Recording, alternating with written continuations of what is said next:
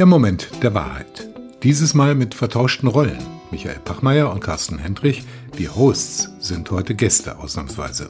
Andreas Horchler, der Produzent, stellt die Fragen. Der Grund fast 30 Folgen der Moment der Wahrheit. Zeit für eine Positionsbestimmung, Zeit einmal Revue passieren zu lassen, wer da war und welchen Einfluss die Gäste auf die beiden hatten. Willkommen also zum Moment der Wahrheit mit Michael Pachmeier und Carsten Hendrich. Gründer von D-Quarks, Transformationsexperten, Autoren, akademische Lehrer.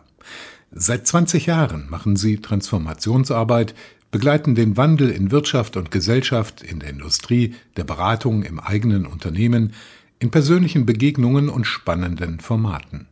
Sie gestalten Zukunft zum Beispiel als Speaker beim Zukunftsinstitut ob in der Privatwirtschaft oder im öffentlichen Sektor befähigen sie Menschen in Verantwortung, den Wandel ihrer Organisation erfolgreich zu gestalten. Nachhaltig, strategisch und unter Einbeziehung aller Akteurinnen. Und selbstbestimmt. Zu diesem Portfolio passt der Podcast, der Moment der Wahrheit. Dieser Moment also, in dem sich ein Mensch auf eine neue Reise begibt. Das ist oft faszinierend, aufregend, denn jeder Moment der Wahrheit ist anders – der Anfang eines neuen Weges, von dem wir selbst viel lernen. Willkommen, Michael und Carsten. Ja, das ist sehr schön, Andreas. Und ja, das, das erwärmt das Herz. Vielen Dank. So, so reden können wie du, das wäre schön. Also, da können wir so eine Scheibe abschneiden. Ihr redet, ihr redet doch locker genauso gut und besser als ich. Von Führungspersönlichkeiten werden natürlich Veränderungsbereitschaft, Haltung, Resilienz, klares Zukunftsbild und der Abschied von hierarchischem Rollenverständnis verlangt. Wir konnten da teilnehmen, teilhaben, was da passiert ist, wenn zum Beispiel das Wort aber durch das Wort und ersetzt wird, was das macht, auch mit einem Unternehmen. Oder die teuren Turnschuhe, und vielleicht steigen wir damit direkt mal ein, die einen aufstrebenden Berater dazu bringen, Sozialunternehmer zu werden, das wollen wir uns ganz kurz mal anhören. Nico Reitmeier von der Beratung zu Kinam, einem Kunst- und Kleidungslabel, also einem Social Impact Brand. Und ich glaube, das war so ein richtiges Highlight vom Moment der Wahrheit. Wir hören mal ganz kurz rein. Mein Moment der Wahrheit war, als ich im Libanon bei einer Flüchtlingsfamilie aus Syrien zu Gast war und wir da in einer hochemotionalen Situation erzählt bekommen haben, was der Krieg für die Familie in Syrien bedeutet hat und im Nebenraum gleichzeitig die Großmutter der Familie sich befunden hat und uns dann gesagt wurde, dass die Familie sich leider die Medikamente für die Großmutter nicht leisten kann und dass der Preis für diese Medikamente 200 Euro beträgt. Und das mhm. war genau der Betrag, den ich eine Woche vorher für komplett weiße Nike-Sneaker ausgegeben hatte und ich mich in dem Moment einfach nur geschämt habe, dass das dafür eingesetzt wurde. Richtiger Kribbelmoment, oder Carsten? Also, ich meine, jemand, der noch in seinen Zwanzigern ist und so diese Glitzerkarriere aufgibt aufgrund eines solchen Momentes, das ist schon eindrucksvoll, oder? Ja, Nico ist eine besondere, besondere Persönlichkeit. Ähm, das muss man einfach so sagen. Das war, das war er schon immer. Er war äh, immer jemand, der eine eigene Sicht auf die Dinge auch hatte, der sich auch rausgenommen hat, Dinge so zu interpretieren, wie er das für richtig hält. Er war nie jemand, der, der irgendwie mitgeschwommen ist, der sehr kritisch war in allen Konstellationen, der immer wieder angeeckt ist, aber der sehr konstruktiv damit umgegangen ist. Mit Nico haben wir ja eine langjährige auch Beziehung. Ich mache zum Beispiel gerade ein Projekt mit ihm zusammen. Ah, schön. Und äh, da geht es um Kinder. Das ist auch ganz schön. Also wir überlegen uns gerade, was man eigentlich mit Kindern machen kann, für Kinder machen kann, so dass äh, Lernen auch wieder Spaß macht und wie man spielerisch lernen kann. Und das ist auch wieder so ein Zeichen, das ist also auch ein Thema, wenn er da sich engagiert, wenn er Feuer fängt für ein Thema, dann ist er auch nicht mehr zu bremsen. Ne? Also dann, äh, dann, wenn der Stein mal rollt, dann, äh, dann, dann, ist er, dann ist er wirklich nicht mehr zu bremsen. Das Wertschätzen auch dieser Ecken und Kanten, das ist was Schönes und was, was sehr, sehr Wertvolles, was aber, glaube ich, auch nur entsteht, wenn man sich über Jahre auch ja, wirklich kennt. Wahrscheinlich. Ne? Aber es ist schon der Mix, die Bestandteile eines, eines guten Rezeptes, einer von, von Fähigkeiten, die man jetzt braucht, wenn man äh, Verantwortung hat für Veränderungsprozesse. Das, was du gerade beschrieben hast am Beispiel von Nico. Es braucht ja diese Leidenschaft und dieses, dieses Brennen für etwas und das entsteht nur, wenn du auch eine Vorstellung davon hast, wie die Zukunft für dich aussehen soll, für deine Organisation, für dein Unternehmen, in seinem Falle für die Unternehmung, die er entwickeln möchte, auf welchen Werten, auf welchen Haltungen diese Unternehmung beruht und sich das vorzustellen, das kann er sehr gut und ähm, alle die, die das auch gut können, verbinden dann sozusagen die Erzählung, was der Wert und der Inhalt ihrer Ideen ist, eben auch mit ein bisschen missionarischem. Und das ist aber wichtig, weil es Orientierung gibt. Es gibt Orientierung für die Menschen, die deine Produkte kaufen. Es gibt Orientierung für die Menschen, mit denen du in einer Partnerschaft zusammenarbeitest. Es gibt aber auch Orientierung nach innen hinein an deine Belegschaft, dass die einfach wissen, in welche Richtung willst du als Führungskraft oder als Eigentümer dieses Unternehmens oder als Staatssekretär, der für eine Verwaltungseinheit verantwortlich ist, in welche Richtung willst du die Verwaltung, das Unternehmen in den nächsten Jahren entwickeln? Und das fehlt an vielen Stellen und deswegen ist das ein sehr schönes Beispiel von jemandem, an dem man das sehr gut ablesen kann. Ganz kurzes Wort vielleicht von euch beiden noch. Ich weiß, dass ihr beide sehr gern im Silicon Valley wart, euch dort mal angeguckt habt, wie Business dort funktioniert und mit welchen niedrigen Hürden und mit wie viel Schmackes, will ich mal sagen, dort Probleme, Dinge angegangen werden, ohne Verwaltungsvorschriften und so weiter. Ist das tatsächlich so, eine, so ein bisschen eine, eine, deutsche Krankheit, dass wir zu wenig Leidenschaft oder zu wenig Raum für Leidenschaft haben im Unternehmerischen? Ja, ich, ich glaube, da ist was dran. Also der Deutsche ist vielleicht schon, wenn man es mal so en gros anguckt, in seiner Haltung eher ein Skeptiker. Also immer erstmal drauf zu gucken, was schiefgehen kann, als das, was vielleicht an, an Möglichkeiten drin sind. Die Amerikaner sind da vielleicht einfach ein bisschen angstfreier. Also angstfreier auch. Risikobereiter. Risikobereiter, auch, ne? aber auch äh, mutiger vielleicht. Ne?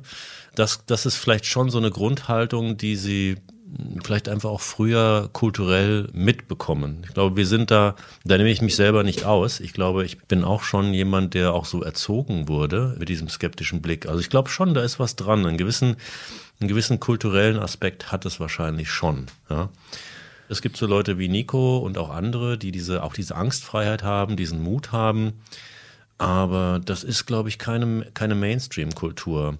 Und vielleicht ist es auch nicht überall in Amerika Mainstream-Kultur, ne? Aber im Silicon Valley begegnen einem natürlich auch eigentlich ja, ausschließlich fast genau solche Leute, die auch diese, dieses Minds und deswegen kommt es einem vielleicht auch so vor, ne, dass es irgendwie alles so, so Typen sind, aber am Ende ist es genau der Melting, Melting Pot, ne, genau für genau diese, diese Leute, ne. Nun hat man sagen. ja in Europa schon eine ganze Weile immer mal wieder versucht, Analog-Valleys zu kreieren und so weiter.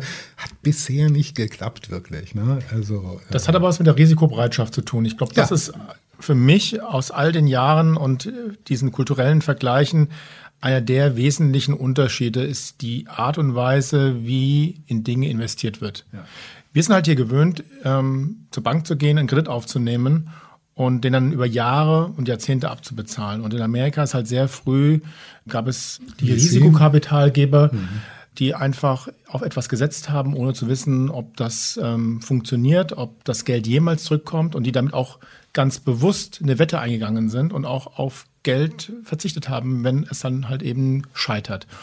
Und diese Risikobereitschaft, das glaube ich, davon haben wir etwas zu wenig abbekommen. Ja.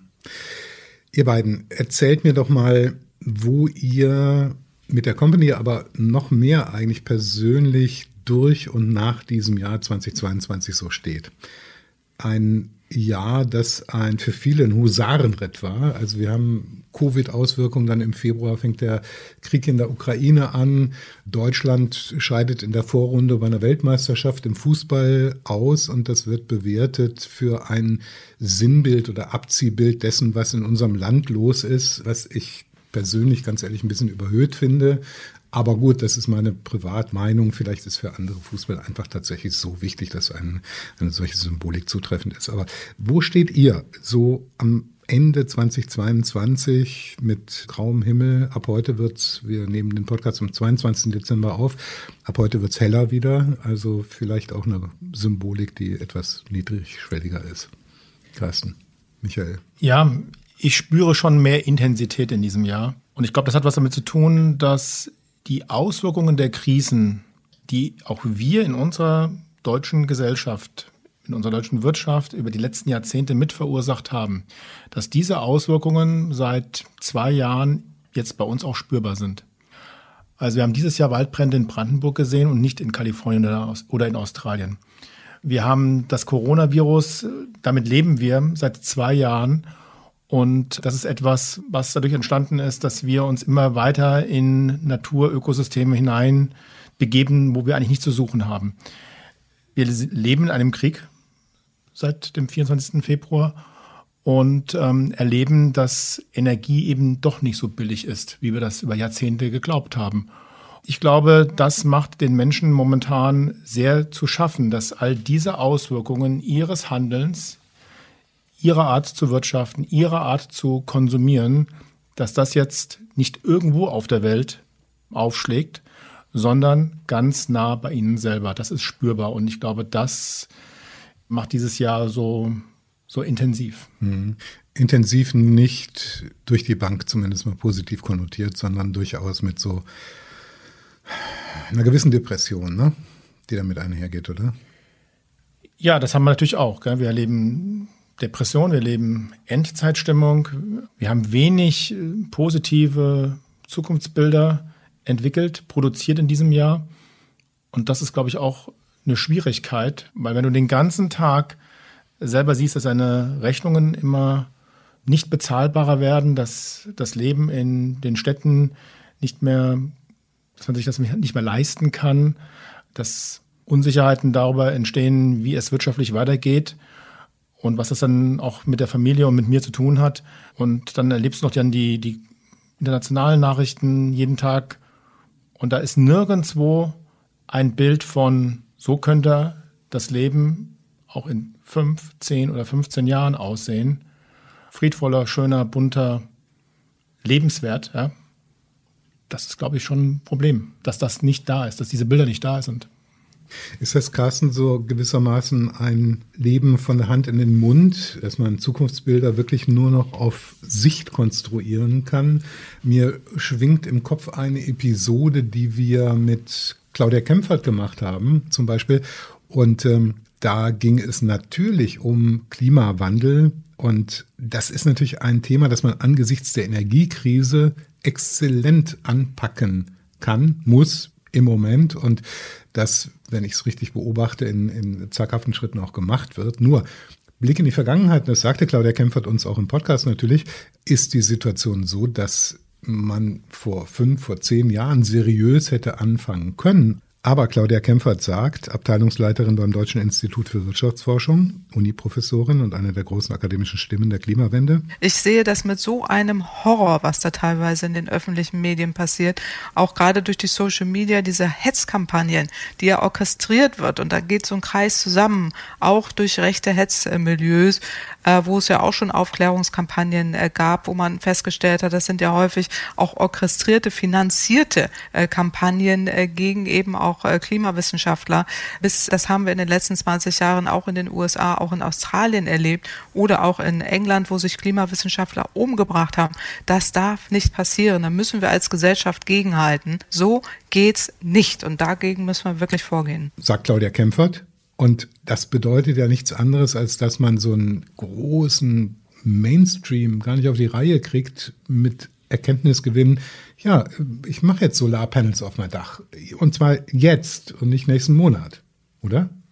Ja, das ist, das ist das, was mich beunruhigt, wirklich beunruhigt an der, an der Ecke. Ich meine, wir haben ja schon in den Jahren 2015, 16 erinnere ich mich, dieser Talk oder diese Message, Dinge werden sich immer schneller verändern. Also wir können nicht mal vorhersagen, was passiert. Wir werden Krisen in kürzeren Abständen erleben. Das war gerade so, die Finanzkrise, als wir das gerade so gepackt hatten. Ne? Und die Leute haben das gehört und als wir über Transformation gesprochen haben, war das alles zwar nachvollziehbar, rational, aber die Menschen haben es noch nicht gespürt. Ich glaube, jetzt ist es in den letzten Jahren angekommen, was wir damals auch gesagt und gemeint haben. Ne? Also es ist jetzt angekommen, diese, diese Veränderung. Der Effekt, den das eigentlich haben sollte, wäre Einigkeit zu erzeugen ja. in diesen großen Fragen. Mhm. Das war lange und ist immer noch meine Hoffnung an der Ecke. Ja, ich erinnere mich auch an den Podcast mit Maya Göpel, wo wir auch dieses Thema diskutiert haben, wo lauter Unternehmerinnen und Unternehmer im Publikum gesessen haben und wir auch diese, diese Aufforderung ausgesprochen haben. Was wir aber beobachten, ist trotz allem, und das, jeder darf natürlich seine berechtigte Meinung und seine Perspektive auf ein Thema haben, aber was wir beobachten, ist in der Tat, dass ja auch in diesen Kontexten wirklich wissenschaftliche Fakten ignoriert werden und diese, diese Diskussion rund um Fakten, dass also auch Fakten Gegenstand von Meinungsinterpretationen sind. Ne? Und dass es da mal nicht keine, keine ehrliche Debatte äh, dazu gibt, eine Debatte, die auch versucht, diese Perspektivdifferenzen mal aufzulösen und, und diese Einigkeit zu erzeugen. Das ist das, was mich, was mich wirklich beunruhigt mhm. an der Ecke. Meier Göpel hatte ein Rezept. Ich möchte da ganz kurz mal zitieren. Sie sagt, ich würde mir wahnsinnig wünschen, dass wir aus diesem komischen politischen Wachstumsdiskurs einfach aussteigen, weil die Leute sich damit nur in die Haare kriegen und im Zweifel was sehr anderes meinen sondern sagen, was möchten wir denn gerne an Vermögen in unserem Land wieder aufbauen? Weil erst mit diesem Moment des ehrlichen Hinguckens und ehrlich diagnostizieren kann ich ja auch die Lösung finden, die das Problem lösen, anstatt uns weiter dran vorbeizufahren. Das wäre für mich so diese Tabula Rasa-Moment, wo wir sagen, super, klare Sicht, los geht's. Als nächstes tatsächlich, die Wirtschaft ist die Stimme, die die meiste Kraft hat. Und deshalb wünsche ich mir wirklich sehr, sehr, sehr, dass diese Allianzen, die auch sagen, wir brauchen Veränderung, wir haben sie ja im Klimabereich gesehen mit React, Zwei-Grad-Stiftung etc., sich tatsächlich diesem Befund widmen und sagen, damit wir unternehmerisch, weil wir das wirklich besser können, als das irgendwie durchzuplanen, die Lösungen liefern können, brauchen wir aber hier und da diese Regelveränderung und Umschiftung. Und wir sind bereit, da miteinander zu wirken, aber tatsächlich auf das Ziel hin und nicht nur, damit unser Geschäftsmodell am möglichst hm. wenigen betroffen ist. Hm. Das wäre die zweite Moment der Ehrlichkeit. Und äh, der dritte ist, glaube ich, einfach ganz, ganz persönlich für uns alle, auch im Umgang. Also wenn man sieht, wie der Diskurs sich aufheizt und wir eigentlich nur noch in das eine oder andere Lager hopsen können und uns genau nicht in dieser hochinteressanten Grauzone aufhalten, wo die Lösungen sich tummelten.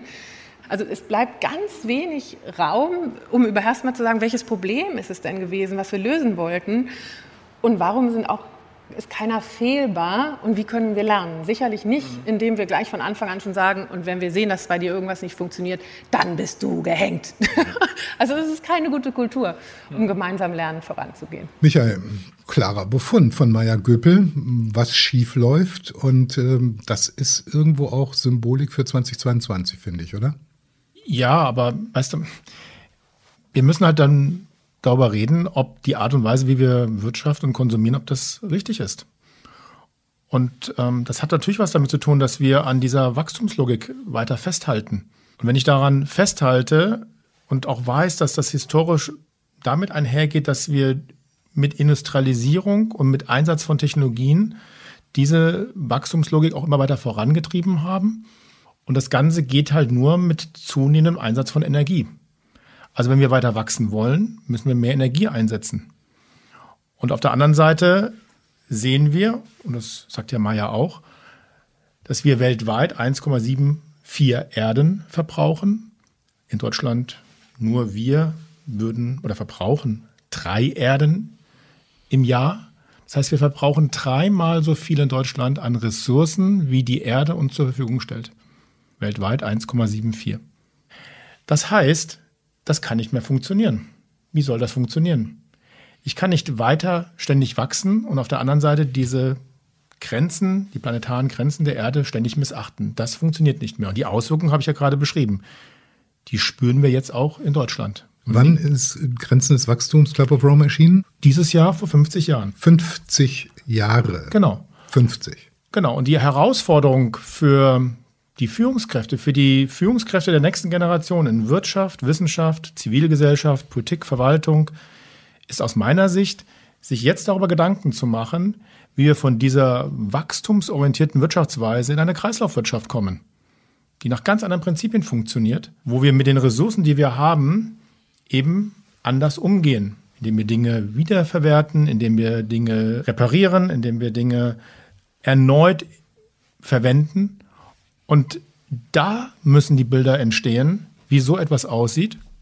Und dann ist die große Frage und die große Aufgabe derjenigen, die Verantwortung haben und auch derjenigen wie wir, die Transformationserfahrung haben, wie man diesen Wandel von einer wachstumsorientierten Wirtschaftsweise in eine Kreislaufwirtschaft, wie man das gestaltet. Das ist die, das ist die Zukunftsaufgabe mhm. von uns allen. Ja. Absolut. Beziehungsweise auch die, die, die Frage, die man ja auch diskutiert in dem Kontext, inwiefern man ein anderes Verständnis von, von Wachstum vielleicht auch haben kann. Ne? Also ich könnte ja auch überlegen über Kreislaufwirtschaft, dass man äh, ein Stück weit den Ressourcenverbrauch entkoppelt ne? von diesem Thema äh, Wachstum an der Ecke. Also wir haben ja diese, auch diese Beispiele gehabt, eine Waschmaschine zu bauen, die sich nie kaputt geht, würde sich zum Beispiel lohnen oder würde sich mehr lohnen, auch in einem, in einem Kreislaufmodell, wenn äh, ich gar nicht die Waschmaschine als Produkt verkaufe und die dann auf dem Schrott landet, ne?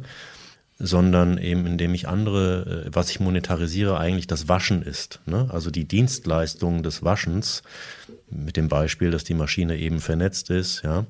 Und äh, ich mich darum kümmere als Unternehmen, dass diese Maschine eben auch in einem Kreislauf immer wieder recycelt wird und ich mich vielleicht als Kunde gar nicht darum kümmern muss. Das heißt, wenn meine Maschine kaputt geht, die wird erstmal so gebaut, dass sie möglichst nie kaputt geht. Das heißt, ne, die deutsche Ingenieurskunst lohnt sich an der Ecke. Und wenn sie kaputt geht, bekomme ich sie ersetzt, ja, oder die Maschine wird recycelt und ich bekomme eine, eine alternative Maschine, weil das Gerät interessiert mich ja in dem Sinne gar nicht, sondern ich will ja eigentlich die saubere Wäsche haben. Genau. Das wären ja, natürlich kosten solche Modelle auch Energie, weil ne, ich muss Sensorik und so weiter haben, das, also das Thema Data Center, aber ich will damit nur andeuten, es gibt vielleicht schon Ideen und Ansätze, wie man eben auch Ressourcenverbrauch oder Kreislaufwirtschaft kombinieren kann und trotzdem nicht diese Idee, dass es ein, ein, ein wirtschaftliches Wachstum geben kann, komplett ausklammert. Also klar verbrauchen wir dann weniger Ressourcen und vielleicht ist es, es ist auch richtig, nicht das eine ganz ohne das andere zu denken. Also wahrscheinlich ist es eine Kombination von beidem, ne? also weniger konsumieren und, und diese, diese Wegwerkwirtschaft, die wir haben. Ich habe jetzt zum Beispiel auch mal ein, ein Beispiel. Ich habe zu Hause so einen Wasserspender. Ne? Ja. So, und das Ding haben wir jetzt seit zehn Jahren und da ist jetzt eine Gummidichtung im Eimer. Mhm. Die ist einfach diese, ne, so, ein Weichmacher da drin und der Find's ist jetzt keinen, der ist repariert. Genau, und mhm. ähm, Jetzt ist eigentlich nur diese Gummidichtung. Jetzt äh, bin ich gerade am Recherchieren, ob man diese Gummidichtung da austauschen kann oder ob ich das ganze Ding halt wegwerfen muss. Und das ist ja das Schlimme. Du bist ja noch schnell mal dabei, sagen ja, komm, kauf halt einen neuen, der hält wieder zehn Jahre, ne? Und schmeiß das Ding auf Müll, ne? Also auch und äh, sich das mal bewusst zu machen. Äh, früher weiß ich auch noch, mein Opa, der hat jeden Kram repariert, ne? Da kam auch der Fernsehtechniker nach Hause, ne? natürlich, ne? und hat den Fernseher repariert, ne? Das mhm. war ganz normal. Ne? Also völlig Unding heute. Das ist ein Unding heute, ne? Wenn der, das Ding, das, das hält ein paar Jahre und wenn der, wenn der dann im Eimer ist nach ein paar Jahren, gibt es eh schon wieder die neuesten Modelle und dann mhm. kaufst du was Neues. Ne? Und ja, die, also insofern ist es kein Entweder-O, das ist wahrscheinlich ein Und. Man müssen vielleicht in beide Richtungen denken. Ja? Ich finde diese privatempirischen Dinge ganz wichtig, weil sie einfach signalisieren, wo wir stehen und über wie viele Dinge wir im Alltag zumindest mal nicht nachdenken. Aber was mich bei euch beiden auch nochmal im Bereich des Revue-Passierens 2022 interessieren würde, wir haben auf der einen Seite, also Club of Rome 50 Jahre. Ich meine, der Michael Braungart hat sein berühmtes Cradle to Cradle Buch, also von der, von der Wiege zur Wiege und nicht mehr von der Wiege zur Bahre, vor locker 20 Jahren geschrieben und hat Einzelverträge mit Companies wie Philips und so weiter, die dann Fernseher bauen, wo keine zweieinhalbtausend Komponenten mehr drin sind, sondern noch 320. Also mit anderen Worten, Recycling, Upcycling dadurch dann möglich wird. Aber das sind so immer wieder Leuchttürme. Das sind Best Practice, die herausragen in einer Wüste von Gleichmacherei. Und es ist egal, wo ich hinschaue, COP27, Ergebnisse, dass wir, wenn überhaupt, inkrementell vorankommen und uns längst mit zwei, zweieinhalb Grad plus abfinden müssen und diese anderthalb Grad ein Märchen sind, seit einiger Zeit schon. Und möglicherweise der ein oder andere Unternehmer, die ein oder andere Unternehmerinnen, mit denen ihr es tagtäglich zu tun habt, einfach die Flinte ins Korn werfen und sagen, okay, meine Enkel müssen es ausbaden, ich mache jetzt Geschäft. Das weiß ich gar nicht so sehr. Ich glaube schon, dass jeder Unternehmer, jede Unternehmerin ist ja auch eine Privatperson, die das alles auch hautnah erlebt.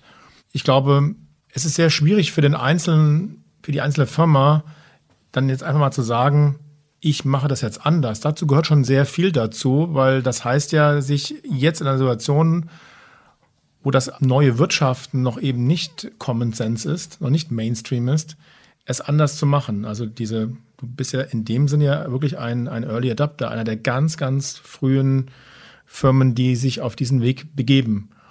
Und da haben natürlich alle Angst. Es gibt sowas wie, wir, nennen das das Innovators Dilemma. Also warum soll ich mir als, als Unternehmen den Ast, auf dem ich sitze, selber absägen, um mich wenn es mir gut geht, zu dem Zeitpunkt auf ein neues Geschäftsmodell einlassen, was innovativer, was zukunftsfähiger ist, wo ich aber heute nicht genau weiß, ob es erfolgreich ist. Und das ist das Innovators Dilemma.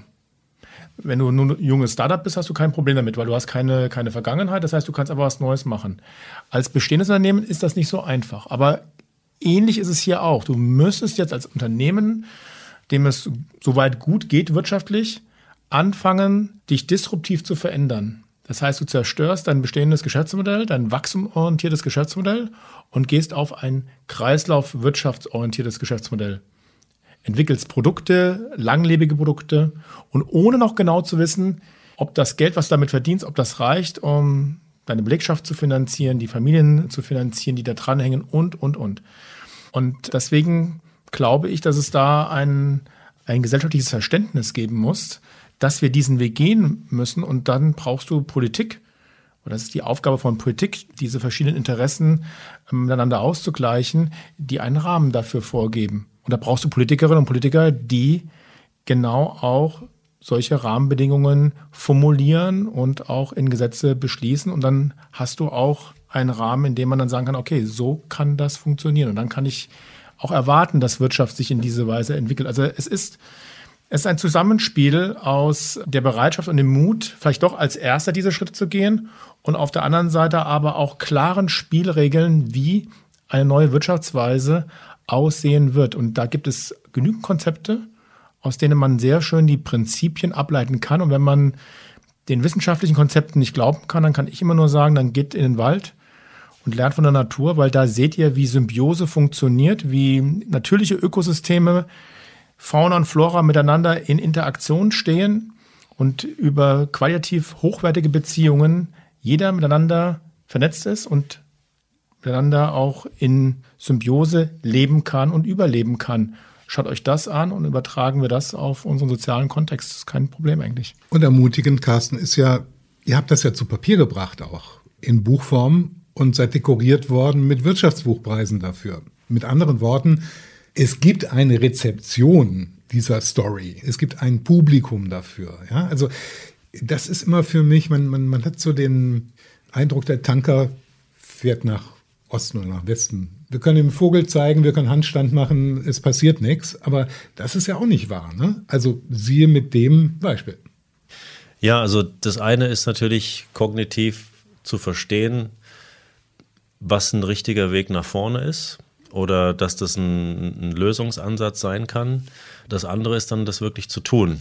Und äh, das ist natürlich auch etwas, was uns immer wieder begegnet, dass uns dann unter vier Augen auch die eine oder andere verantwortliche Person im Management sagt, Carsten, ich höre, was du sagst, aber eigentlich bin ich total überfordert. Das muss man auch sagen, ist ein ehrliches, erstmal ein ehrliches Eingeständnis. Und ähm, diese Überforderung ist auch etwas, was wir ja schon auch in einer gewissen Breite beobachten, ehrlicherweise. Ja, also kein Wunder. dieses Kopf in den Sand stecken und äh, ne, ich äh, halte mir mal Augen und Ohren zu und äh, vielleicht hört ja alles wieder auf und wird wieder so, wie es wie es mal war. Das muss man auch sehen oder das ist etwas, was ich auch zunehmend verstanden habe in den letzten in den letzten Jahren. So einfach diese Dinge auch dann wirklich umzusetzen. Also Menschen, die auch die Persönlichkeitsstrukturen und die Kompetenzen haben, in solchen Situationen auch voranzugehen und diese, diese Leuchttürme zu sein und für Veränderungen zu stehen. Das ist auch nicht jeder Unternehmer und jeder Unternehmerin. Und deswegen fällt es, glaube ich, auch vielen so schwer, diesen Weg nach vorne zu sehen, nicht unbedingt, aber dann auch zu gehen, weil es so viele Faktoren gibt. Ja, also ist der Kunde wirklich bereit für ein solches Kreislaufwirtschaftsmodell? Ne? Ja. Kaufen die dann unsere Produkte? Ja, äh, wann ist der richtige Zeitpunkt? Äh, sollten wir jetzt damit anfangen? Sollten wir lieber noch ein bisschen warten? Was ist das richtige Modell? Wie nehme ich meine Belegschaft mit? Ja, wenn die auf einmal ganz andere Kompetenzen, also das heißt, die Komplexität dieser Herausforderung ist einfach auch etwas, was Überforderung auslöst. Und äh, ich meine, das ist natürlich etwas, was wir auch immer wieder, was uns begegnet, dass wir diese Orientierung geben in diesen Situationen und auch diese Rolle eigentlich ausfüllen müssen. Wo wir auch sagen, ne, Befähigungsansatz, das ist ja das, was wir tun, Hilfe zur Selbsthilfe. Aber es muss man auch ehrlich sagen, in vielen Situationen funktioniert das nicht. Beziehungsweise diese, die Geschwindigkeit, die man eigentlich an den Tag legen müsste, um das Unternehmen zu verändern, diese persönliche Geschwindigkeit, sich selbst zu verändern, die, die kriegt man gar nicht übersetzt. Ja, das ist, das ist richtig. Also ich erlebe auch gerade in diesem Jahr sehr intensive Prozesse, interpersonelle Prozesse.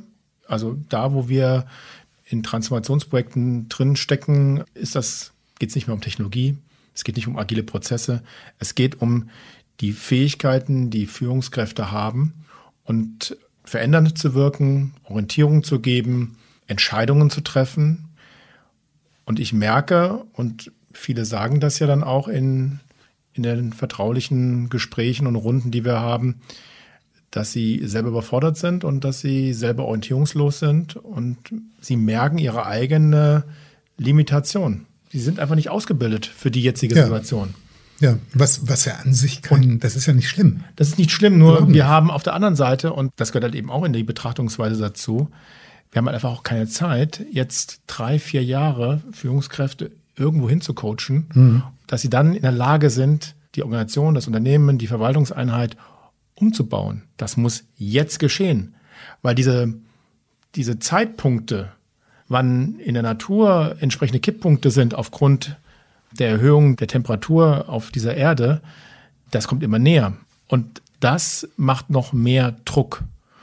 Und du musst in der Tat darüber nachdenken, ähm, und das muss jede Organisation gerade tun, äh, wie ist eigentlich die richtige Mannschaftsaufstellung? Wer sind die Menschen? Wer sind diejenigen, die in, in Führung genau diese Verantwortung jetzt übernehmen können und jetzt auch bereit sind, diese mutigen Schritte einzuleiten? Ja, das ist die Unternehmensseite. Du hattest vorhin, Michael, auch gesagt, wir brauchen. Das ist in der Verwaltung genau das Gleiche, gell? Also ja, an der Stelle genau, muss man ja. ganz ehrlich sagen, sind die Muster von Veränderung in einem Unternehmenskontext, in einer wissenschaftlichen Institution, in einer zivilgesellschaftlichen Institution, in NGOs oder auch in einer Verwaltung, die unterscheiden sich nicht sehr. Der Kontext ist ein bisschen anders, aber die Veränderung, warum Menschen bereit sind, ihr Verhalten zu verändern und warum sie es nicht tun, die Widerstände, die Barrieren, die sind sehr, sehr ähnlich. Du hattest vorhin über Rahmensetzung gesprochen, mhm. über Ordnungspolitik gesprochen und auch das haben wir ja im Moment der Wahrheit in der Podcast-Reihe abgebildet. Ich erinnere mich zum Beispiel an das Gespräch mit Christina Jeromin, Sustainable Finance ist da in den Beiräten in Berlin, in Brüssel und versucht diese EU-Taxonomie, die ja mittlerweile auch tatsächlich ein Stück Legislation geworden ist inzwischen, wo es einfach darum geht, Finanzgeschäfte, die von Banken laufen, so zu organisieren, dass sie eben nicht mehr investieren in Kohlekraftwerke. Ich muss mal ganz primitiv runterbrechen. Ne? Das ist die eine Seite. Wir haben auch, und da möchte ich gleich auch nochmal mit, mit Armand Zorn, der sehr ehrlich gesprochen hat äh, mit uns, finde ich, etwas bringen. Aber vielleicht steigen wir mal ein mit einem kurzen Dialog, was es bedeutet, sozusagen das Mandat anzunehmen, auch in der Öffentlichkeit, wo wir ja an manchen Stellen jetzt schon gesehen haben, wie wenig belastbar öffentliche Meinung ist und wie sehr die schwankt und wankt und wie schwer es ist, sozusagen eine große, überwältigende Mehrheit hinter sich zu versammeln. Und da gab es einen schönen Dialog zwischen dir, Michael, und dem Rapper und Labelinhaber Moses Pelham. Hören wir mal ganz kurz rein. Ja, wir sind uns einig, Michael. Was machen wir denn jetzt? Wir müssen die Welt retten und die Welt verändern. Ich habe aber eine Frage muss ich noch loswerden, Michael. Wenn, wenn du, ich ich habe das so ein bisschen als Vorwurf gehört. Ja, okay, Moses, warum machst du nichts? Ähm, ne, also über deinen eigenen persönlichen Hebel hinaus. Ähm, würdest du das an meiner Stelle machen? Und was würdest du machen? Ich finde, dass diejenigen, die das Privileg haben, eine gewisse Aufmerksamkeit zu genießen. Aufmerksamkeit zu genießen, die das Privileg haben, die Zusammenhänge zu verstehen, die auch das Privileg haben, über Ressourcen zur Verfügung, äh, sich zu Wort zu melden und auch Dialoge zu organisieren, weil sie auch über Netzwerke verfügen, dass sie eine verdammte Pflicht auch haben, sich lautstark in dieser Gesellschaft einzubringen. Das glaube ich schon. Darüber werde ich nachdenken, Michael. Und das, Michael, ist ja so ein Punktsieg, ne? Er sagt, darüber werde ich nachdenken. Immerhin. Das ist das, was ich vorhin meinte. Die Menschen, die in Verantwortung sind, egal in welchem Bereich dieser Gesellschaft, die das auch wissen, dass sie zu den Privilegierten gehören in dieser Gesellschaft, die haben auch eine Pflicht, diese Gesellschaft weiterzuentwickeln. Und die können sich nicht privatisieren. Die können sich nicht zu Hause auf ihre Couch setzen und sagen, hey, mir geht's doch gut. Nein, das ist nicht die Form von solidarischer Gesellschaft, wie ich sie mir vorstelle. Und das nehmen wir für uns auch in Anspruch, dass wir unser Wissen einsetzen an den Stellen, wo wir wirksam werden können und wo wir wirksam sind. Wir mischen uns ein, wir hinterfragen und wir geben damit auch eine Orientierung, weil wir unser Transformationswissen, unsere Transformationserfahrung an die Stellen bringen, wo sie dienlich sind. Und das ist die Verantwortung eines jeden, auch die von Moses. Mhm. Sich ehrlich machen, Carsten. Schönes Zitat von Armand Zorn, direkt gewählter Bundestagsabgeordneter hier aus Frankfurt für die SPD. Kamerunische Wurzeln, hat lange mit euch gesprochen. Und er sagt dies. Ich glaube, das wird nicht gehen, dass wir genauso weiterleben, weiter konsumieren, weiter das alles, was wir in den vergangenen Jahren so getan haben, das so weitermachen und zeitgleich für mehr Klimaschutz sorgen. Das wird, glaube ich, nicht gehen. Man muss schon ehrlich miteinander sein. Ich glaube, Klimaschutz ist nicht etwas, was ich so en passant machen kann. Und Michael, ich sage es auch offen und ehrlich, wir werden verzichten müssen. Nach all dem, was ich weiß, nach all dem, was ich verstanden habe, ist es nicht so, dass wir unsere Erde erhalten werden können, ohne irgendwo zu verzichten. Das ist ja nicht so, dass wir als SPD-Fraktion beispielsweise die Schuldenbremse für richtig halten, zumindest zum jetzigen Zeitpunkt. Es gab es mal in der Vergangenheit. Aber wenn es nach mir, wenn es nach uns ginge, dann würden wir die Schuldenbremse jetzt sofort abschaffen. Ich stimme dir da absolut zu in Krisen muss man investieren und insbesondere, ähm, wenn man, und das ist gerade eine Klimakrise, die immer stärker und stärker wird. Und wenn so eine Transformation gelingen soll, dann muss der Staat investieren. Da stimme ich hier absolut zu.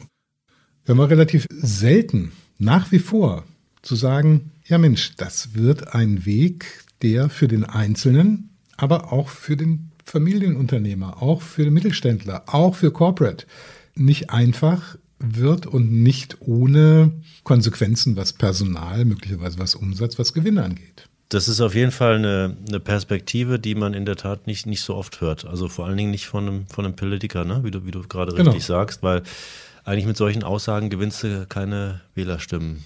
Ne? Muss, man, muss man auch sagen. Hm, und das ist vielleicht auch ein, ein Thema, ne? Also diese, diese Politik, die wir haben, die immer so ein bisschen, ja, wie soll ich sagen, natürlich auch versucht, auf der Jagd nach Stimmen bestimmte Interessengruppen einfach zu bedienen, die man auch alle nachvollziehen kann. Aber eine Politik, die genau eigentlich auch solche Visionen auch anbietet und die auch solche Sachen auch erklärt, aber in der Umsetzung trotzdem natürlich nicht diese unterschiedlichen Gruppen auch verliert. Oder die, die ne? Armand ist ja auch jemand, der geht dann raus, ne, hier in den Frankfurter Brennpunkt, in die Kneipe, hat er, glaube ich, erzählt. Ne? Ich weiß nicht mehr genau, wie es war, aber wo er dann auch präsent ist und sich den, den Leuten auch im Dialog stellt und auch, sag mal, stellt in Anführungsstrichen, also auch verstehen will, was sie für Bedürfnisse haben und darauf auch eingeht. Das ist, glaube ich, wichtig. Also dieses Zukunftsbild zu haben, diese Vision zu haben, ehrlich zu sein, aber trotzdem in der Umsetzung diese unterschiedlichen Menschen, die ganz unterschiedliche Bedürfnislagen haben, nicht zu vergessen, ja. Weil wir können es uns leisten, wenn die Energiepreise mal nach oben gehen, ne? Aber das kann nicht, nicht jeder und dafür muss man auch Lösungen haben. Er ist sich aber auch seiner Rolle bewusst als in dem Falle politische Führungskraft. Und ich glaube, das gilt für alle, die Führung übernehmen. Sie kriegen in der Politik mehr, aber ich glaube, das gilt auch für die Wirtschaft. Das haben wir zumindest mit Simone Menne mal so besprochen. Das ist alles Macht auf Zeit.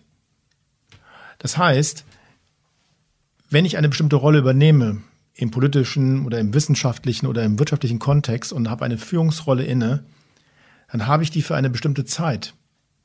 Und dann ist auch meine Aufgabe in dieser Zeit mit dieser Rolle, mit der Verantwortung und mit auch mit den Befugnissen, die mit dieser Rolle verbunden sind, nicht tatenlos einfach zu gucken, dass ich irgendwie meinen Vertrag verlängere oder wiedergewählt werde, sondern ist, das ist meine, mein Verständnis davon, dann ist schon die Pflicht, diese Zeit auch zu nutzen und die Möglichkeiten zu nutzen, die mir diese Rolle gibt, um Dinge zu verändern, um Transformation auch anzustoßen. Und das ist bei Amon sehr schön zu beobachten. Das sind die Führungskräfte, die mir die Hoffnung geben, dass wir eine große Chance haben, dass diese Transformation erfolgreich gestaltet werden kann. Michael, da du gerade Simone Menne erwähnt hast, Ex-CFO der Lufthansa, Multi-Aufsichtsrätin, inzwischen Präsidentin der American Chamber of Commerce, erfolgreiche Podcasterin übrigens bei Die Boss beim Stern hat uns in diesem Fahrwasser, wo wir sehr über Dialog, über Kooperation sprechen und so weiter und wo so ein Wort wie Macht eigentlich per se schon negativ besetzt ist, Folgendes gesagt. Macht ist, glaube ich, ein Thema für jedermann. Das gibt es auch in Familien, das gibt es in Partnerschaften und natürlich sehr stark spielt Macht im Beruf eine Rolle. Und Macht in Deutschland ist ja häufig negativ konnotiert und Macht bei Frauen erst recht. Und ich habe immer sehr gerne gesagt, ja, ich habe Macht, ich mag auch Macht haben. Und wenn man Macht hat und sie gut verwendet, dann kann man eben auch viel Gutes bewirken. Und Macht ist nur negativ, wenn ich sie missbrauche. Wobei, äh, ich glaube, Václav Havel gesagt hat, Macht sollte der bekommen, der keine Macht haben will. Wenn man Macht hat und dann positiv, kooperativ gute Sachen tut, dann ist es natürlich etwas ganz Hervorragendes. Carsten, ist ja ganz interessant, was Simone Menne zum Thema Macht sagt, äh, die so ein bisschen verpönt ist natürlich. Und in eurem Kontext, wenn ihr beim Kunden seid, wenn ihr im Unternehmen, in der Verwaltung seid, geht es ja um das agile, kooperative Miteinander sehr stark. Aber ich höre bei unseren inzwischen ja sehr vielen Podcasts Episoden, die wir produziert haben, bei dir immer heraus, naja, der Hutträger, der ist schon nicht verzichtbar. Wir brauchen schon die Person, die die Zügel hält und auch, in meinem Verständnis, wenn ich dich richtig interpretiere, relativ klar definiert auch in der Hand hält. Kannst du das nochmal übersetzen, wie wir Anarchie in einem solchen neuen Ansatz vermeiden können? Ja, genau, weil wir bemerken ja immer wieder, auch wenn wir in kollaborativen Kontexten sind, dass durchaus auch, auch wenn wir alle miteinander kooperieren wollen, wir nicht umhin kommen, dass wir alle Menschen sind und auch in kooperativen Kontexten es Einzelinteressen gibt und unterschiedliche Persönlichkeiten gibt und äh, dass selbst wenn man irgendwie versucht zu kollaborieren und das Thema Hierarchien auflösen und Selbstorganisation, das ist alles ganz toll. Aber wir beobachten, die Realität holt uns ein und wir kommen immer wieder auch in, dann in solche Situationen eben oder begegnen uns dann auch dieses, dieses Thema, dass dort Einzelinteressen verfolgt werden, sage ich mal, und natürlich auch bestimmte Leute versuchen, sich zu positionieren oder auch andere zu dominieren und so weiter oder ihre eben ihre persönliche Machtposition durchzusetzen. Und das kann man paradoxerweise auch wiederum nur durch Macht auflösen, aus meiner Sicht. Also durch eine Autorität, die ich will es mal fast so formulieren, das ist das Schwierige an, an dieser Aufgabe, die mit einer gewissen Eigeninteressenlosigkeit an diese Sache vielleicht rangeht. Ich glaube, im alten Griechenland war ja die, war ja auch, glaube ich, die, ähm, die haben ja die Demokratie, soweit ich das noch weiß, aus der Schule ein Stück weit auch eigentlich abgelehnt und haben gesagt, Entscheidungen sollten von den Philosophen getroffen werden, genau. die diesen Anspruch der Interessenlosigkeit haben. Ne? Also nach dem Motto, wir agieren, sind so gute Menschen, dass wir die Autorität haben, auch im allgemeinen Interesse zu handeln. So also blöd sich das anhört, aber ich glaube, da ist, da ist etwas dran. Also wenn wir in partizipativen Prozessen jemanden brauchen, der den Prozess moderiert, dominante Stimmen einfängt, leise Stimmen aktiviert, ist es eigentlich genau so eine Ausübung von, von Macht. Und insofern kann man dieses, dieses Thema konstruktive Kollaboration im Umgang mit diesen Einzelinteressen und mit dem Thema, dass doch dann wieder Menschen sind, die versuchen, sich so und so zu positionieren, das kann man nur auflösen, paradoxerweise, indem man auch Macht ausübt und indem man eine gewisse Autorität einbringt, aber eine Autorität, die eine bestimmte Qualität hat. Und das ist ein bisschen das, was wir als seltenes Salz in der Suppe sehen. Ne? Das hatten wir. Idealtypisch wäre ja. das dann ja die natürliche Autorität die und nicht die angemaßte, ja. sondern du kommst in den Raum und es ist klar, okay, wenn jetzt Konflikte auftauchen, weiß ich, an wen ich mich wenden kann. Ne? Genau. Oft sind es auch Personen, die vielleicht sogar von der Gruppe genau schon so eine Form von Akzeptanz haben, weil sie so gesehen werden, ja, die vielleicht gar keine formelle Macht haben. Ne? Also wenn man mal guckt, so äh, wie, wie das bei auch bei, bei manchen ähm, Führungspersönlichkeiten ist, sei es so Leute wie Gandhi oder so, ne?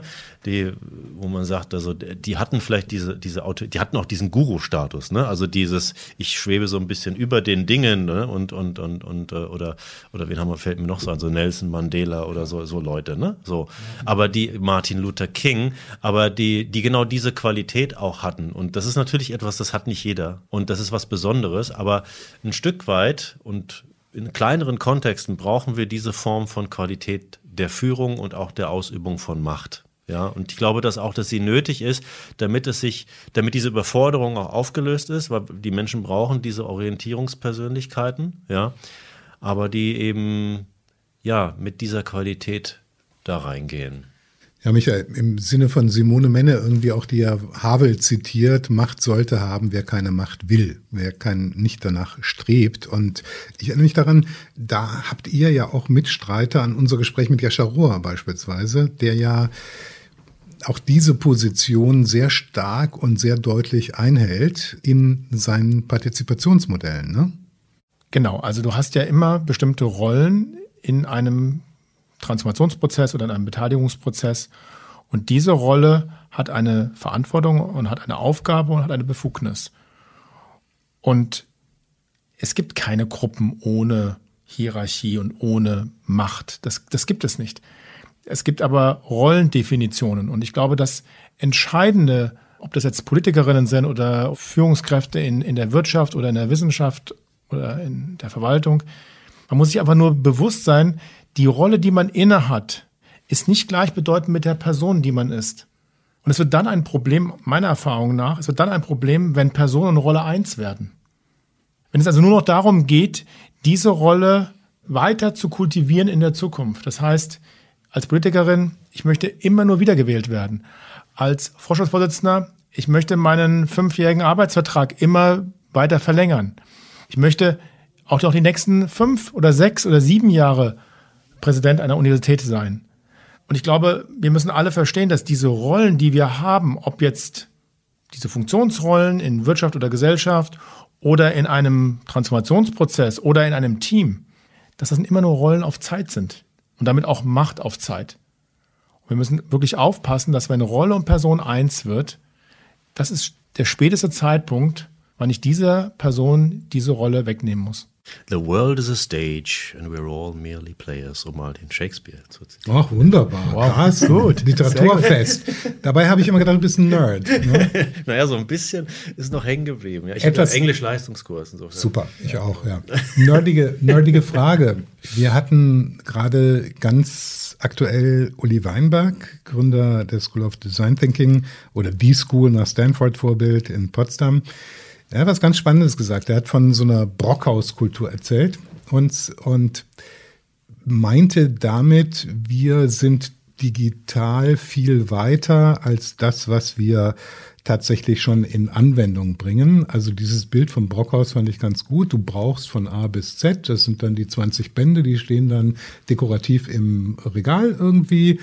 Ist alles Schnee von gestern. Du kannst heute, er hat die Analogie Wikipedia, das mag man ein bisschen bezweifeln, gebracht, aber dennoch als Bild dafür den Access, die, die Zugänglichkeit von Wissen von Quellen, die gegeben ist und was natürlich einzahlt auf ein sehr unhierarchisches System und auf ein sehr kollaboratives Miteinander versus kompetitives. Und das hat er dazu gesagt. Bis heute trainieren wir unsere jungen Menschen in Schulen und Hochschulen für Muster der prädigitalen Zeit, ja, für hierarchische Modelle, für Silo, für Karriere in einem in einem speziellen Bereich, ja, und wir haben nach wie vor ja auch, wenn man sich die Hochschullandschaft anguckt, wir haben, was dominiert sind Disziplinen, ja, und Diszipliniertheit, ja. Und die wird erzeugt durch die Einzelbewertung. Bewertung von Einzelnen führt zu kompetitivem Grundverhalten, ja. Und wenn ich das zehn Jahre lang mache, dann kommt am Ende jemand raus, der hervorragend kompetitiv ist, aber null kollaborativ. Und was wir brauchen ist, wir brauchen genau das Gegenteil. Wir brauchen Menschen, die hoch kollaborativ sind und Competition vielleicht aufs Team projizieren und sagen, ja, unsere Gruppe, die konkurriert wie ein Fußballteam mit anderen Teams, aber im, in der Gruppe müssen wir hoch kollaborativ sein und das müssen wir lernen und das haben wir alle nicht gelernt. Also eben haben wir noch über Macht gesprochen, jetzt über die Gruppe, idealtypischerweise, meint zumindest mal Uli Weinberg, der sein Handwerk, glaube ich, nicht so ganz schlecht versteht. Fünf, sechs Personen, die gemeinsam schaffen können. Kriegen wir am Ende des Tages mit dieser jetzt in Verantwortung kommenden Generation in eine Geschwindigkeit rein, die eher diese fundamentalen Fragen, über die wir gesprochen haben, Klima, beantworten können? Also ist das tatsächlich der gordische Knoten, wenn man sagt, das Kollaborative wird uns helfen, wirklich die Kuh vom Eis zu bekommen. Ich glaube schon, dass äh, diese kollaborativen Ansätze und der Multiperspektivismus, der da drin steckt, eine bessere Methode ist, um diese Komplexität der Probleme zu adressieren. Ne? Also das ist eine, eine, eine, eine, die richtige Antwort auf komplexe Probleme. Ne? Stellt aber, hatten wir eben gerade auch den Punkt, gewisse Anforderungen an die handelnden Personen, weil Kollaboration äh, ist nämlich gar nicht so einfach. Ne? Kollaboration bedeutet in dem Fall, dass ich zum Beispiel als Experte, Expertin in so einem kollaborativen Kontext agiere, meine Expertise auf der einen Seite vertrete und einbringe und verargumentiere, auf der anderen Seite auch so eine Offenheit mit reinbringe, mich überzeugen zu lassen. Das heißt, ich muss dialogfähig, die, ja, debattenfähig an der, an der Stelle sein und nicht mit der Einstellung reingehen, I know it best und es geht mir jetzt erstmal darum, mich hier durchzudrücken oder meine Perspektive durchzudrücken. Und ähm, der Anspruch, das ist ein, hehr, ein hehrer Anspruch an, an die Qualität der Menschen, die in so einem kollaborativen Kontext äh, funktionieren. Deswegen sind auch die Ergebnisse sehr, sehr unterschiedlich. Ne? Je nachdem, wer da zusammenkommt, wie das Umfeld ist, wer das moderiert und so weiter. Ne? Und ähm, insofern äh, sage ich immer, das ist auch eine gewisse Elite von Menschen, die das richtig können und die in solchen kollaborativen Kontexten auch wirklich dann die Antworten bringen können, die die Grundlagen mitbringen, um überhaupt diese Antworten äh, zu bringen. Und wir dürfen nicht aus meiner Sicht den Fehler machen, dass wir sagen, ja, jetzt müssen alle auf einmal kollaborativ sein. Ja, und äh, mein Punkt war ja auch immer, dass auch Wettbewerb nicht per se schlecht ist. Ja, ich glaube auch, dass Konkurrenz nicht per se schlecht ist. Es kommt immer darauf an, mit welcher Haltung ich das mache. Ich kann immer mit einer konstruktiven oder einer destruktiven Haltung äh, an etwas rangehen. Und wenn ich Wettbewerb so verstehe, dass ich mich selber verbessere und äh, einen, einen Rivalen als, als meinen Sparringspartner sehe, der mich besser macht, ja. Also okay, äh, nur klar. durch Schmerz lernt man ja dann auch manchmal, ne? So. Ja. Und dann werde ich besser und dann werde ich vielleicht auch besser in der Gruppe, weil um mich zum Beispiel als Experte auszuzeichnen, bin ich vielleicht durch einen langjährigen Prozess des Wettbewerbs durchgelaufen. Ja, ne? so. Ja. Und dann aber diesen Switch zu machen und zu sagen, also ich habe eine gewisse Reife erlangt in meiner Art und Weise, wie ich argumentiere, wie ich interagiere und mir ist bewusst, wo es geht um diese Komplexität oder die Problem, kein komplexes Problem. Und es, es ist mir bewusst äh, zu verstehen, dass die Personen, die mir da gegenüber sitzen, in ihren Feldern genauso Experten sind wie ich vielleicht, ja, oder eben eine bestimmte Perspektive einbringen und die eine genau gleiche Berechtigung hat wie meine, ja. Und diese Offenheit im Diskurs mit reinzubringen, das brauchen wir. Insofern ist es richtig, dass wir davon mehr brauchen. Es ist aber, glaube ich, auch, auch richtig, ähnlich wie der Punkt der Überforderung bei den Managern, ist es, glaube ich, auch richtig, dass wir es nicht von jedermann erwarten dürfen, dass er oder sie das kann. Ich stelle mir ja. gerade vor, viele Klienten bei euch sind ja auch Familienunternehmerinnen zum ja. Beispiel. Ich sage jetzt mal ein bisschen despektierlich, das sind zum Teil lokale Fürstentümer mit Jahrhunderte Hierarchie. Ja. Und da kommt der Hendrich an und will kollaborieren. Genau. Ne? Puh. Ja, und äh, das ist dann oft schon auch Ende der Diskussion. ne? ja. Oder der Moment der Wahrheit und der Beginn Oder der Moment der Wahrheit. ja. Genau, nein, nein, aber um, weil du den Punkt anbringst, auch andersrum kann es passieren. Also wir haben auch Situationen, wo wir durchaus auch unsere Counterparts an ihre Grenzen bringen, weil wir natürlich uns da auch kein Blatt vor den Mund nehmen, um genau diese Dinge auch anzusprechen genau. und zu sagen, also pass mal auf, dieses pfauenhafte Dominanzverhalten ist gerade nicht richtig. Ja, und äh, das äh, musst du gerade mal ablegen. Und in einem geschützten Raum erzeugen wir die Krise. Genau, wir erzeugen die Weil Krise. Weil du brauchst ja. diese Krise, diesen Krisenmoment, ja. um innezuhalten, um zu verstehen, was gerade um dich herum passiert, was mit dir passiert, um dann auch bereit zu sein, dich zu verändern. Weil wenn du dich nicht selber veränderst und auch bereit bist, dich zu verändern, wirst du deine Organisation nicht verändern können. Und das erleben wir ja sehr häufig genau in solchen Krisenmomenten. Und die kannst du erzeugen, aber du kannst sie oder du musst sie erzeugen in einem geschützten Raum. Und das ist, sage ich mal, die große Kunst. Das ist was, was wir, was uns, glaube ich, auch auszeichnet, dass wir in der Lage sind, diese Räume zu gestalten und auch diese Spannungen, die dann entstehen zwischen den verschiedenen Intentionen, zwischen den verschiedenen Mächten, zwischen den verschiedenen Perspektiven, das auch auszuhalten und auch Übersetzer zu sein zwischen den verschiedenen Perspektiven. Wenn uns das gelingt und äh, dann haben wir genau den Moment, den wir hier in dem Podcast ja auch mit anderen immer wieder besprechen, den, den Moment der Wahrheit als den Ausgangspunkt von Veränderung. Und wichtig ist es halt, vielleicht ich kurz noch ergänzen darf, weil es ein ganz, ganz wichtiger Punkt jetzt, glaube ich, den du da gebracht hast. Wichtig ist, dass auf einer menschlichen Ebene zu machen. Das ist dieser geschützte Raum. Also zu sagen, also pass mal auf, ich spiegel dir jetzt hier mal ähm, dass das Verhalten, es hat aber nichts mit dir als Person zu tun, so ungefähr, ne? sondern das ist einfach die Art und Weise, wie du, wie du gelernt hast, dich zu verhalten. Und äh, dieses Verhalten ist gerade auch Ursache dafür, warum irgendetwas gerade dysfunktional ist. Ja? Und das ganz neutral und sachlich auch zu reflektieren und zu sagen, es ist deine Entscheidung, dein Verhalten auch zu ändern und nicht sozusagen von oben herab eine Wertung direkt aufzudrücken nach dem Motto, du bist schlecht oder du machst das schlecht, sondern das hat ja auch über Jahrzehnte gut funktioniert. Wir sind nur jetzt in einem Kontext, in dem wir anderes Verhaltensmuster brauchen. Wir können tolle Läufer sein, wenn wir auf einmal im Wasser ins Wasser fallen, müssen wir schwimmen lernen. Ne? Genau. So, dann können wir noch so gut laufen können. Und da, das ist, das ist das. Und genau so, so sachlich muss man das eigentlich sehen. Also so mache ich mir das immer bildlich. Ah ja, klar, ich war ein super, super, super Marathonläufer, aber jetzt machen wir Triathlon. Ich muss schwimmen lernen. Uli Weinberg hat aber auch gesagt, dass wir das nicht gelernt haben, dieses kollaborative Verhalten, diese kollaborative Arbeitsweise. Und das beobachte ich bei den von mir so wertgeschätzten nächsten Generation von Führungskräften, wobei ich das gar nicht, Andreas, nur auf ähm, junge Leute beziehen möchte, sondern auf all diejenigen, egal in welchem Alter sie sind, die davor stehen, zum ersten Mal Führungsverantwortung zu übernehmen. Sie haben es eben auch alle nicht gelernt. Sie sind ja über Jahre in bestimmten Strukturen sozialisiert und geprägt worden. Ob das in der Politik ist, in Parteien, in der Verwaltung, auch in der Wirtschaft wirst du ja nicht sofort Geschäftsführer oder Vorständin von irgendeinem Unternehmen.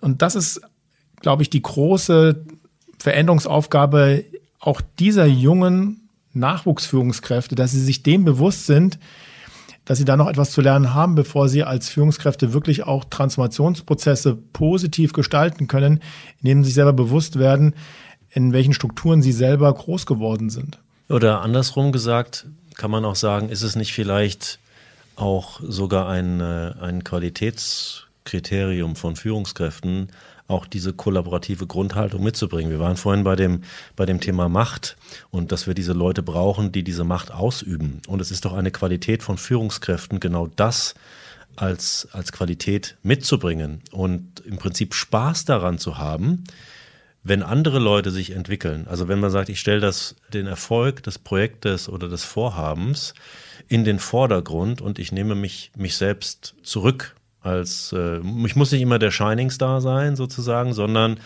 äh, es geht um, um das Ergebnis. Und das ist für mich ja auch immer eine Qualität von Führungskräften gewesen. Ich glaube, auch gerade solche Menschen sind immer Magneten gewesen für große Massen von, von Leuten, die sich an ihnen orientiert haben das sind schon auch oft Leute gewesen, die genau diese Qualität mit reingebracht haben, weil sie den Menschen das Gefühl gegeben haben, ich agiere in eurem Interesse. Ich verstehe mich auch ein Stück weit als Dienstleister für die Gemeinschaft. Und ähm, das ist eher eine Qualität von Führungskräften, glaube ich, die wichtig ist. Ne?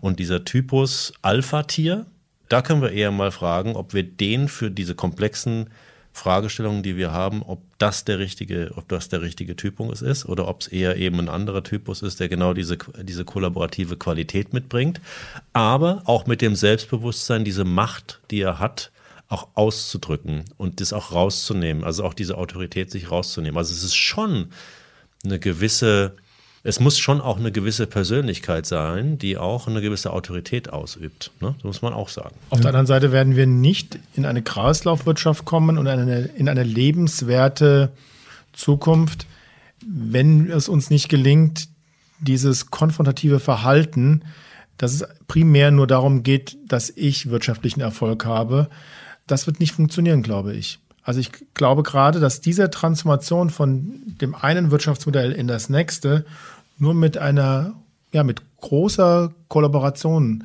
mit intensiver Co-Kreation funktioniert, indem die Menschen gemeinsam diese neue Wirtschaftsweise, diese neue Konsumweise, diese neue Lebensweise gemeinsam gestalten. Und wirklich auch im gestalterischen Sinne.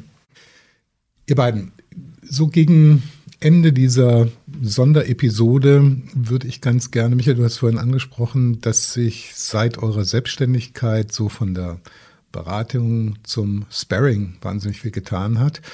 Irgendwie gibt es eine Analogie ja in dieser Podcast-Reihe auch. Wenn ich mir überlege, wie wir gestartet sind, sehr, ich sag mal, unternehmens-, sogar Tech-, Digitalisierungsorientiert, immer weiter aufgefächert zu ganz anderen Personalities. Also Zukunftsinstitut werden wir gleich noch ein Wörtchen hören. Wir hatten den, den Moses Pelham, wir hatten Journalisten an Bord, wir hatten Umweltexpertinnen an Bord, Politikerinnen an Bord. Spiegelt das so eine Evolution? Und ich würde gerne von euch beiden wissen, was diese knapp 30 Episoden denn mit euch so veranstaltet haben für euer Gedankenkapital.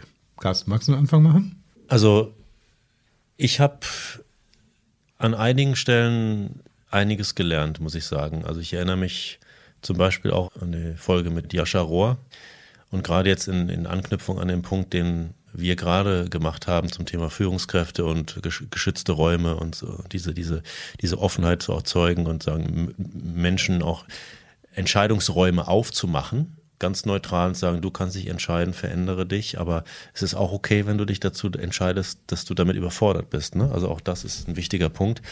Und äh, das war für mich ein wesentlicher Punkt der Erkenntnis in dem Talk mit Jascha, dass er auch sogar davon sprach, dass das echte Traumaarbeit eigentlich ist. Ne? Also dass wir dort wirklich an, teilweise eben an Schmerzpunkte gehen.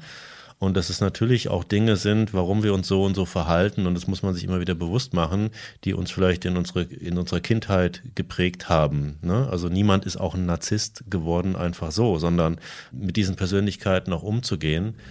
Und äh, das war für mich so ein, so, ein, so ein Moment der Wahrheit oder auch der Erkenntnis und auch des Lernens in, dieser, in diesem Diskurs, dass wir, wenn wir diese Arbeit auf dieser Ebene machen, auf welcher menschlichen Ebene wir eigentlich uns dort äh, begegnen. Das war für mich ein wichtiger Moment und auch ein, wie sagt man immer so schön, so ein, ein Moment, wo man so auch so ein bisschen auch sehr bescheiden wird, ne, so, äh, und sagt, okay, ne.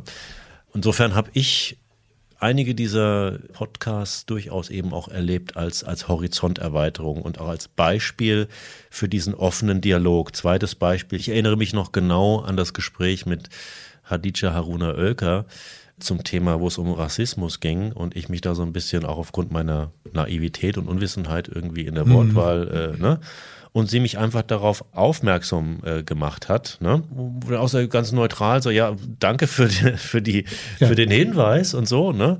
Und äh, das war auch so, so ein Beispiel, wo ich sage, ja genau, eigentlich war das jetzt cool, habe ich mir selber so gesagt, wie ich jetzt damit umgegangen bin, ne? sondern sowas darf man auch nicht persönlich nehmen. Ne? Also diese, diese gelebte Debattenkultur, unterschiedliche Perspektivdifferenzen, auch mal Dinge anders sehen zu dürfen und auch mal kritisch zu sein, nö, also da weiß ich nicht, ob ich da ganz mitgehe. Das haben wir, glaube ich, gelernt zu führen oder haben das auch gezeigt. Vielleicht ist es auch ein Beispiel, diese Podcast, wie, wie sowas vielleicht funktionieren kann. Und ähm, was man dabei auch lernen kann. Also insofern habe ich eine ganze Menge gelernt und meinen Horizont erweitert. Witzig, dass du Hadija ansprichst, die übrigens gerade zu einer der Top 20 Journalistinnen des Jahres 2022 gekürt wurde. Und ich erinnere mich, dass wir im Nachgang zu dieser Produktion ganz kurz darüber geredet hatten, schneiden wir das komplett raus, diese Episode. Und du dann sofort nee, gesagt, gesagt, nee, nee machen das, wir genau nicht. das und ist ja genau ein Beispiel dafür. Genau, ne? genau, weil sich da sollte, ne? natürlich ne? relativ viele Hörerinnen und Hörer auch wieder wiederfinden. Genau, mit diesem, mit diesem Bias, wovon wir uns komplett nicht freisprechen können. Aber noch ein Wort, Carsten, zu der Rolle. Ich meine, du bist Bühne gewöhnt, du bist Hörsaal gewöhnt, aber nur Audio so in Mikrofone reinsprechen, ist für dich, glaube ich, auch eine Premiere gewesen seinerzeit, ne? Absolut. Also ich bin ja kein Podcaster und ich bin. Aber inzwischen schon. Ja, inzwischen schon. Okay, ja. Dank dir, Andreas, und äh, dank Michael natürlich auch. Ähm, ja, in der Tat. Also man, man glaubt es vielleicht nicht. Ich kann schon auch auf Bühnen stehen und so weiter. Also ich kann auch sehr gut allein sein und bin auch in gewissen Phasen ein sehr introvertiertes Tierchen, sage ich mal. Ne? So und mich kostet das immer auch ein Stück weit Energie. Ja, aber in so einem vertrauten Raum mit Menschen sozusagen, mit denen ich mich gut verstehe und wo ich sage, da kann ich was lernen und wir haben so ein bisschen eine Wellenlänge, habe ich das auch als ein Forum erlebt, genau um einfach mal offen über Dinge zu reden und insofern auch als, als sehr fruchtbares Instrument, sag ich mal. Das, äh, das muss ich sagen, war eine neue, neue Erfahrung. Auch mal sich darauf jetzt einzulassen und das einfach mal zu machen und sagen, okay, ich mache jetzt mal Podcasts. Ne? So. Übrigens, es ist ein Mythos, der immer wieder kursiert, dass Menschen, die das zum Broterwerb ihr Leben lang gemacht haben, dass es die keine Energie kostete. Selbstverständlich kostet das jeden, der das macht, auch Energie. Also insofern bist du in, in guter Gesellschaft. Michael, jetzt will ich deine Seite. Was, was ist evolutionär, seit wir mit dem Moment der Wahrheit draußen sind, publizieren? Was ist mit dir passiert? Dass diese ganzen Transformationsthemen, die uns den ganzen Tag beschäftigen, dass das nicht durch Technologie gelöst werden kann, sondern dass es was mit den Menschen zu tun hat. Und ich glaube, das hat auch dieser Podcast und die ganzen Gespräche gezeigt, die für mich ja wunderschöne Ereignisse waren, weil ich ja sehr gerne mit Menschen rede und genau deswegen auch diesen Podcast mache, mit Menschen, mit denen ich sehr gerne zusammen bin, mich austausche. Wir haben schon viele Momente gehabt, die sehr, sehr persönlich geworden sind, wo Menschen sich verletzlich gezeigt haben. Ich an Anna Kaiser denke und an Simone Menne und auch an Moses Pelham und, und, und Nico und viele andere. Und das ist, glaube ich, wichtig, diesen Schutzraum auch hier im, im Audioformat aufgebaut zu haben, dass Menschen sich so geben können, wie sie sind. Das ist das schönste Feedback, was ich ähm, bekommen habe. Und ich habe zu Beginn der Podcast-Reihe ein Feedback bekommen von einem, einem Hörer, der gesagt hat, er hat ähm, diesen Podcast beim Joggen ähm, angehört und musste dann immer wieder stehen bleiben, weil er dann zurückspulen musste, weil er den Gedankengang, der gerade in dem Podcast ähm, erwähnt worden ist, den musste er sich nochmal anhören, weil er ihn so ergreifend fand. Und auch das sind schöne Rückmeldungen, die wir bekommen haben. Ich glaube, es war gut von der rein unternehmerischen digitalen Transformation sehr schnell wegzukommen und auf die persönlichen Erlebnisse stärker einzugehen.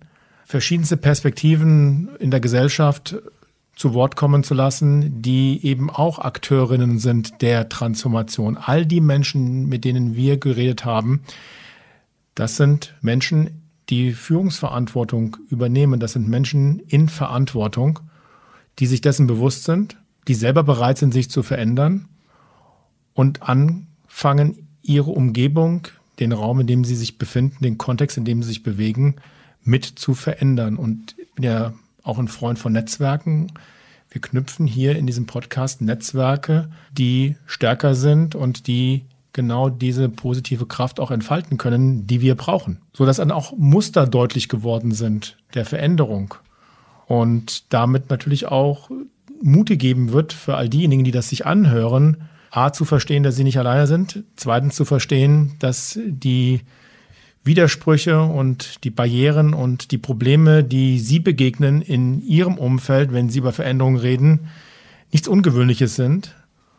Und wenn man dann weiß, dass es da so ein Netzwerk gibt von Menschen, äh, die damit schon positive Erfahrungen gemacht haben, dann glaube ich, ist das auch förderlich für einen selber, sich A mit uns und diesen Menschen zu vernetzen und dieses Netzwerk einfach größer zu machen. Und ich glaube, da haben wir einen kleinen Beitrag geleistet in diesem Podcast. Weil ich Carsten gefragt habe, frage auch an dich, wie ist es mit der Situation, nicht Bühne, nicht Hörsaal, sondern weißer Tisch, Mikrofon?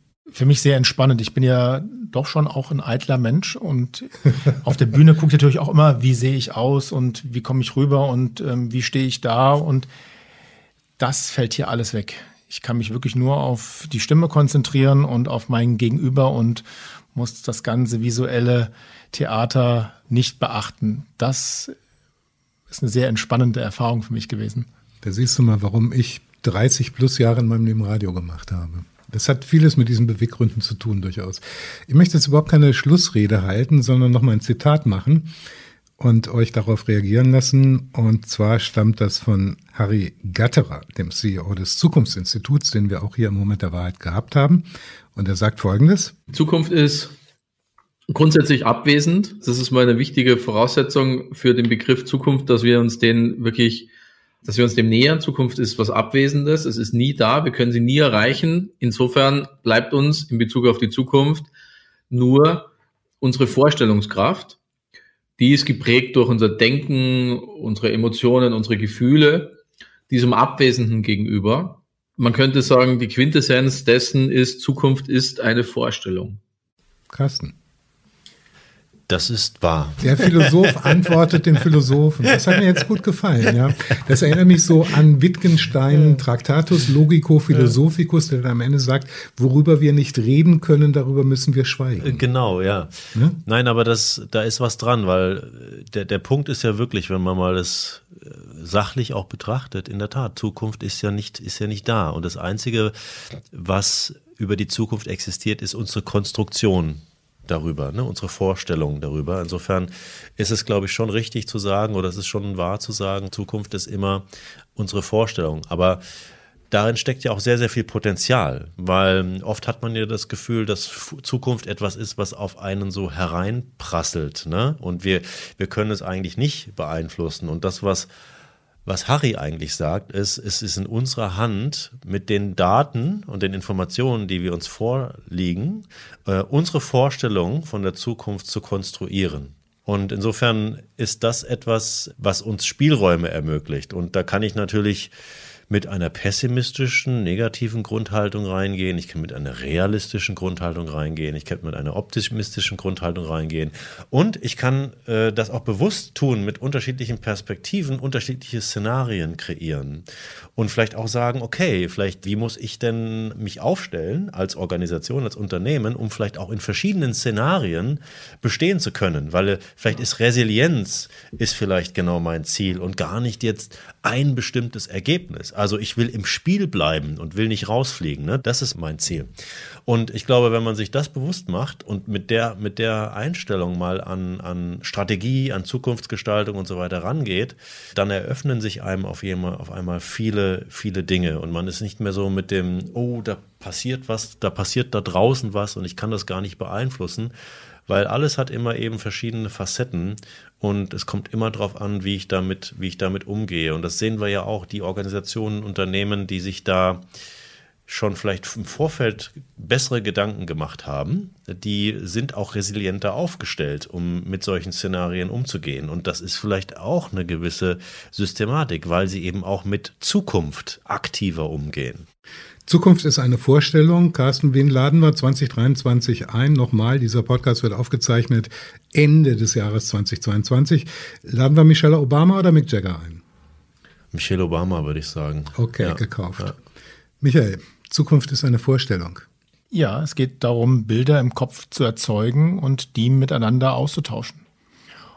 Und das ist auch so wichtig, weil was soll ich denn verändern, wenn ich gar nicht weiß, wohin ich mich bewegen möchte? Und das ist ja das, was wir mit wahnsinnig viel Aktionismus jeden Tag erleben, dass wir irgendetwas tun, dass wir irgendetwas verändern, dass wir irgendetwas anstoßen. Und wenn man mal nachfragt, warum machen wir das eigentlich, die eigentlich keiner eine richtige Antwort dafür geben kann. Außer dass wir halt gerade irgendeine Krise haben. Aber ich glaube, das ist nicht die Art und Weise, wie wir es schaffen, und das ist ja die eigentliche Frage, wie schaffen wir es, dass wir auf diesem Planeten heute und auch morgen gut leben können?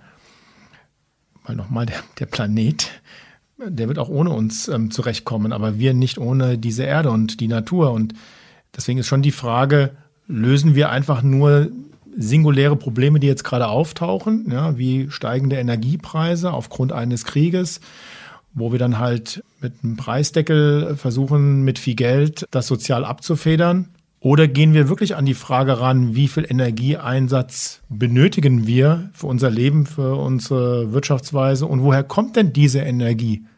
Und schaffen wir es, nachhaltige Energieformen zu nutzen, die halt nicht die Natur zerstören?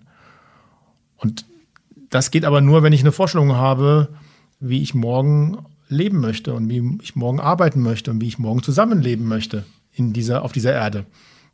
Und deswegen sind diese Bilder in den Köpfen so wichtig. Und da wir das ja nicht vorhersagen können, ist es umso entscheidender, dass wir da ein gemeinsames Verständnis haben, wie es sein könnte. Zukunft ist eine Vorstellung, aber eine mächtige Vorstellung. Wem laden wir auch die Frage an dich in Sachen sportlicher Resilienz ein im kommenden Jahr? Messi oder Steffi Graf? Oh, am liebsten würde ich ja beide einladen. Doppelpodcast. Werden wir schaffen. Michael Pachmeier, Carsten Hendrich, der Moment der Wahrheit. Wir haben einige wieder Revue passieren lassen, aber auch einige neue erlebt, glaube ich, in diesem Gespräch hier zum Jahresende 2022.